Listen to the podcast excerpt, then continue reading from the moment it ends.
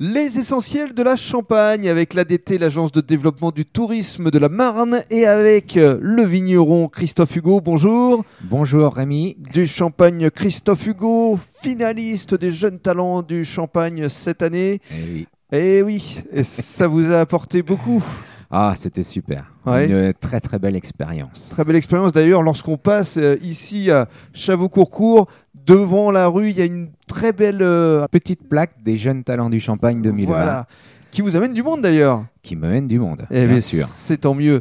Alors, avant d'évoquer vos cuvées, parlons de la technique que vous employez pour vos champagnes. Parce que c'est une technique Un- assez exceptionnelle. Vous êtes unique en champagne. Je suis, euh, oui, on va dire ça, unique en Champagne. Donc je vinifie dans de la cuve ovoïde. Voilà. Et combien de cuves J'ai 8 cuves ovoïdes et un petit nouveau qui vient d'arriver, Foudre.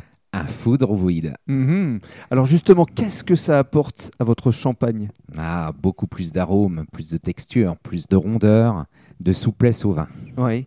Et alors, euh, justement, cette technique, vous l'avez mise au point il y a combien de temps juste Alors, euh, ma première expérience en 2017. Mhm. Et là, donc, au bout de trois ans, vous avez pu en, en apprécier les, les effets J'ai sorti mes premières cuvées donc euh, au mois de janvier de cette année, Ouais. année 2020. Et oui, euh, ça y est, c'est parti. C'est Mhm. parti, on peut déguster la cuvée de l'œuf. Eh bien, justement, on va les détailler ces cuvées dans le cadre du deuxième podcast.